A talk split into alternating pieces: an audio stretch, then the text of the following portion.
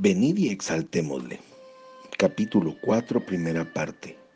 Título, ¿irías a cualquier parte por Dios? En el Viejo Testamento, cualquier parte que iba Elías, Eliseo lo seguía. Cuando Elías fue a Betel, Eliseo dijo, Vive el Señor y vive tu alma que no te dejaré. Segunda de Reyes 2.2. Cuando Elías fue a Jericó, Eliseo volvió a declarar, Vive el Señor y vive tu alma que no te dejaré. Segunda de Reyes 2.4. Cuando Dios envió a Elías al Jordán, Eliseo nuevamente lo siguió. Vive el Señor y vive tu alma que no te dejaré. Segunda de Reyes 2.6. Cuando Elías le preguntó a Eliseo qué era lo que deseaba antes de que fuera llevado, el fiel de Eliseo contestó, te ruego que una doble porción de tu espíritu sea sobre mí. Segunda de Reyes 2.9. Eliseo deseaba el manto de Elías y por su fidelidad lo recibió. Él también pudo golpear las aguas y se partieron. Y tomando el manto de Elías que se le había caído, golpeó las aguas y dijo, ¿Dónde está el Señor, el Dios de Elías? Y así que hubo golpeado del mismo modo las aguas, se apartaron a uno y a otro lado y pasó Eliseo. Segunda de Reyes 2.14.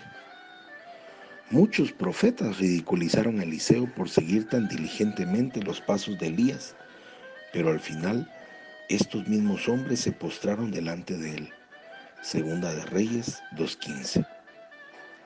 Elías es un tipo de Cristo y tú y yo somos Eliseo. Debemos negarnos a dejar de estar al lado del Maestro. Debemos estar tan hambrientos de su unción en nuestras vidas para que busquemos la doble porción de su manto. Debemos querer soportar el ridículo y las risas de aquellos a nuestro alrededor que desdeñan cualquier principio cristiano.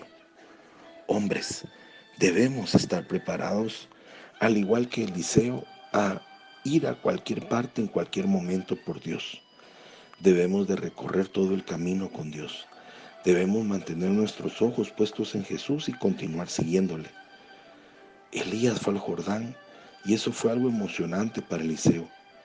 Elías compartió muchas experiencias maravillosas durante ese tiempo en el desierto, incluyendo haber tomado su manto y golpeando las aguas para que se apartaran a uno y a otro lado, según Segunda de Reyes 2.8. Las mismas cosas milagrosas nos ocurrirán mientras caminemos fielmente con Jesús, así como los discípulos que fueron en obediencia al aposento alto. Él les envió el Espíritu Santo. Ese fue su manto. Exactamente como Elías le dijo a Eliseo, el Espíritu Santo nos dice a nosotros individualmente, has caminado un largo viaje, pídeme lo que quieras y yo te lo daré. Si tu corazón es puro, y evitas el pecado, entonces puedes decir con corazón humilde, Señor, deseo tu manto, deseo una doble porción de lo que tú tienes. Cuando los discípulos se dirigieron al aposento alto, ellos no pasaron por alto nada de lo que Jesús le había pedido. Todo lo hicieron correctamente, fueron humildemente. No hubo orgullo, ni celos, ni altercados.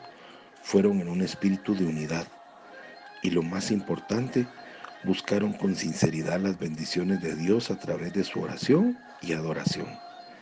Eliseo recogió el manto de Elías y golpeó las aguas y éstas se partieron.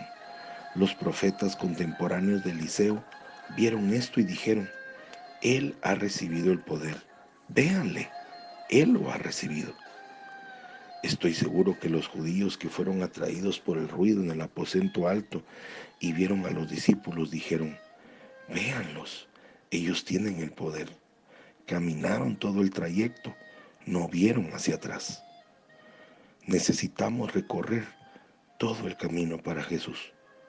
Necesitamos tener tan intensamente el fuego de Dios en nuestros corazones que no lo podamos controlar debemos exaltar a Jesús en el Espíritu Santo con cada fibra de nuestro ser. Recuerdo que siendo un joven muchacho, Dios levantó personas en la iglesia con el don de exaltar a Dios Padre.